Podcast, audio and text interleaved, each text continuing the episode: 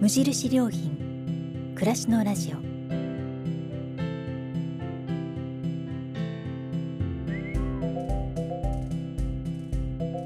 無印良品が今気になっていること。伝えたいことを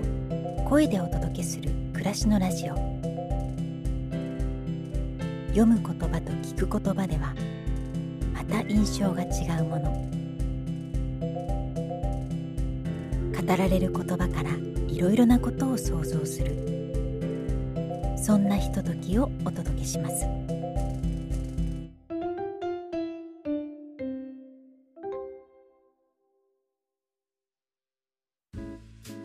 暮らしのラジオパーソナリティの清水です。このラジオは無印良品が考える暮らしやそのヒントをいろいろな世界で活躍されている方の話や無印良品がウェブで公開しているコラムの朗読を通じてお届けします。今回は朗読の流れる時間です。無印良品のウェブサイトでは暮らすことについてたくさんのコラムが綴られてきました。時を経ても色あせることのないコラムは私たちにさまざまなことを教えてくれます。ここではそのコラムたちから一つを選んで朗読します。読み手は朗読家の岡安恵子さん。コラムは2013年3月に掲載された重さのデザインです。どうぞお楽しみください。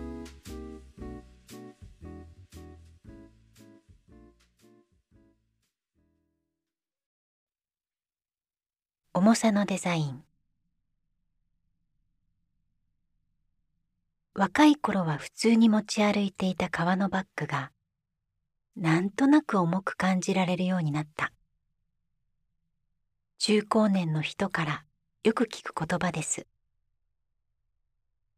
バッグに限らず着るものや道具類などの重さも年を重ねるほどに気になってくるといいます。重さに対する感覚は使う人の年齢や体力によっても変わってくるのかもしれません。以前のコラム「心地よい寸法震度尺」では体に効いて編み出された寸法の話を書きましたが今回は程よい重さについて考えてみましょう。日本では昔から重さに対して細やかな配慮がなされてきました。特に食器類は軽くて運びやすいのが特色でそれはめいめい禅に並んだ器を手に取って口に運ぶ日本人の食事スタイルと無縁ではないでしょう。とりわけ軽いのが漆日本のものづくりの知恵を再認識させてくれた。工業デザイナーの秋岡義雄さんはその著書「暮らしのためのデザイン」の中でいろいろなものの重さを測り汁ワンは 100g でリンゴの3分の1の目方。大中小4つが入れ子になった昔の四つワンは全部で 270g 前奏が使う横領機は6個組の漆器だがこれも 270g どちらも大ぶりのガラスコップ1個と同じ目方だと書いています。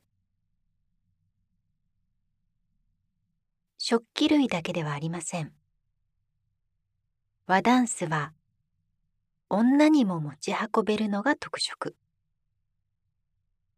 江戸末期から明治にかけてのタンスは二段重ねのものが多く段ごとに二人で持つための取っ手と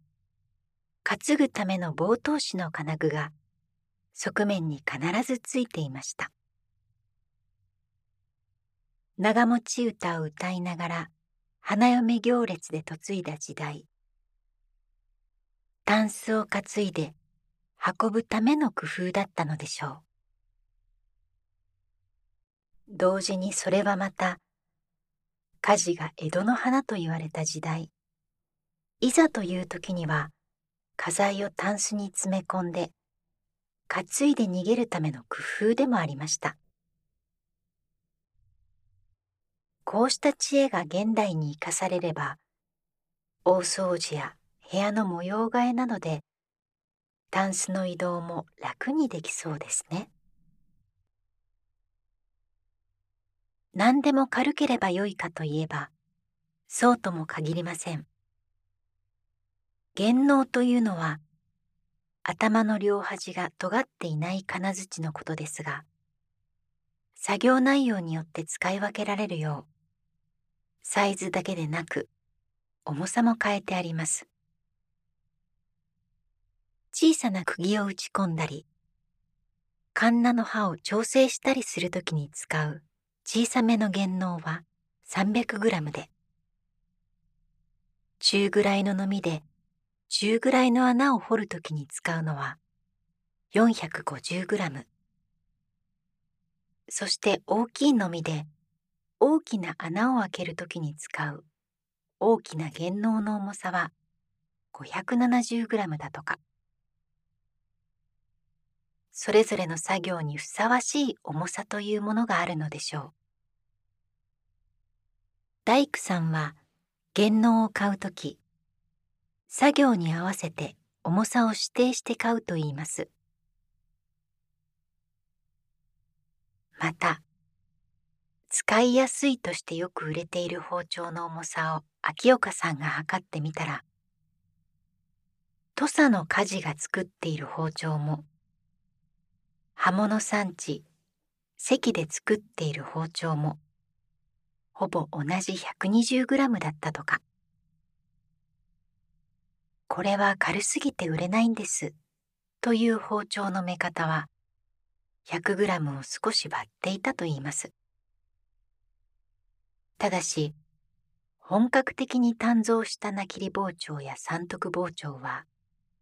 120g では収まらず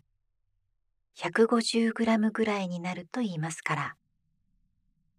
プロの料理人と家庭での普段使いでは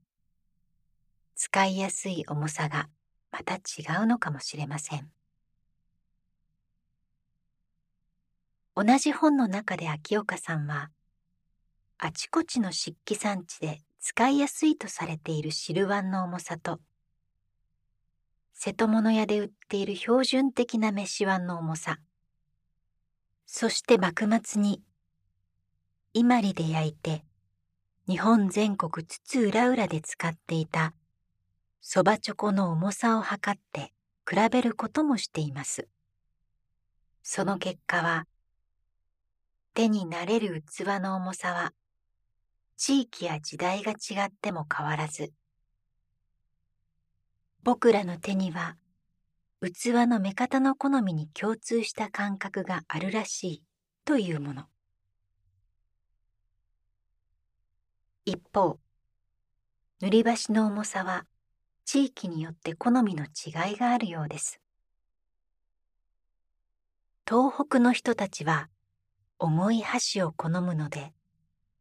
津軽塗の職人は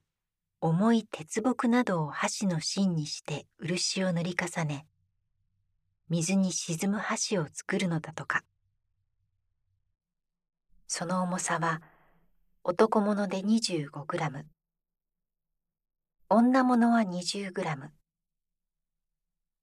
逆に関西人は軽い箸を好むため。輪島では京都好みに仕上げた 10g 程度の箸を作るといいます。そして日本の箸の80%を生産している若さでは東北好みと関西好みの間を取って男物を 20g 女物を 15g に作るとかこうした重さの微妙な違いを私たち日本人は無意識のうちに手で測り分けているようです。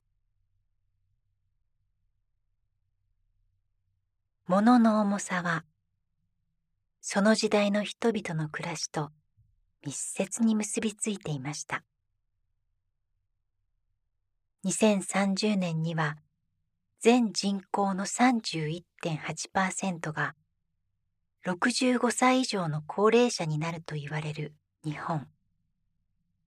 そんな時代に向けてこれからは重さのデザインも大切な要素になっていくでしょう。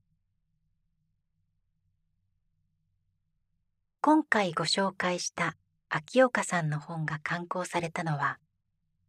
昭和54年。その後高齢化の進んだ日本で心地よいと感じる汁ワンや飯ワンの重さは軽くなっているのかそれともそのままなのか興味のあるところです。皆さんは物の重さについてどんなふうに思われますか？2013年3月27日。